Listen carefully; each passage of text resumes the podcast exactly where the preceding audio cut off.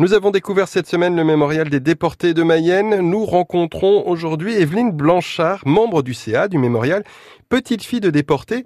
Pouvez-vous nous raconter l'histoire de votre grand-père et de cette année 1944 Mon grand-père s'appelait euh, Albert Blanchard. Il était membre du réseau euh, Libération Nord. Il a été arrêté dans la nuit euh, du 9 au 8 mai 44, a séjourné à la prison de Laval, puis la prison allemande du Pré-Pigeon à Angers, puis Compiègne.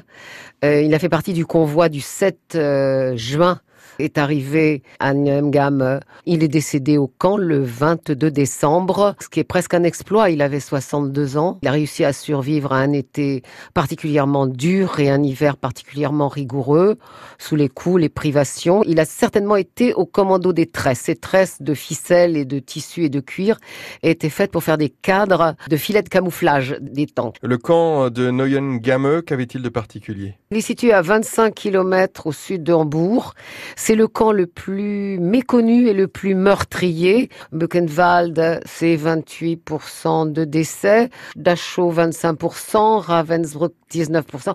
Neuengamme, 50%. C'est aussi un camp immense qui s'étend de la frontière hollandaise jusqu'à la région de Hanovre. Et il va aussi de la frontière euh, hollandaise euh, jusqu'à peu près les rives de, Berlin. Donc c'est un, camp qui a une extension absolument euh, énorme. Pourquoi ce mémorial est important pour vous et pourquoi il est d'une manière générale Cette histoire euh, familiale, je ne peux pas dire qu'elle a hanté la famille, mais elle a quand même été extrêmement présente. Il n'y a pas de corps de mon grand-père. Il a disparu dans le crématoire de Naemgam et cette absence, effectivement, euh, crée un climat tout à fait particulier dans les familles. Il y a vraiment un, vide, pas de lieu pour se recueillir en fait. Et donc le mémorial est important parce que c'est effectivement un lieu où on peut se retrouver aussi ensemble avec des histoires euh, semblables. C'est primordial parce que euh, les enfants à l'heure actuelle ou les jeunes ont tendance peut-être à avoir la mémoire un peu oublieuse. On a des, cérémonies, des cérémonies mémorielles, des commémorations, etc., mais c'est ponctuel.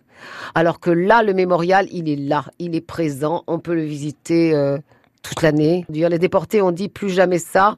Il ne faut pas que ce soit une incantation vaine. Il faut que ce soit véritablement une réalité. Et pour cela, il faut se confronter à, à cette réalité affreuse, atroce, le, mémorial est essentiel pour la jeunesse. Pour nous, bien entendu, c'est un, point de, rencontre, etc. Mais c'est aussi, surtout, pour les générations futures et, pour la jeunesse, en fait. Sur les 544 déportés du mémorial, 75 ont été envoyés à Neuengamme, où se trouvait le grand-père d'Evelyne, Albert Blanchard, dont une rue porte le nom à Laval. Mémoire, transmission, vigilance, voilà le message du mémorial à visiter dans la ville de Mayenne.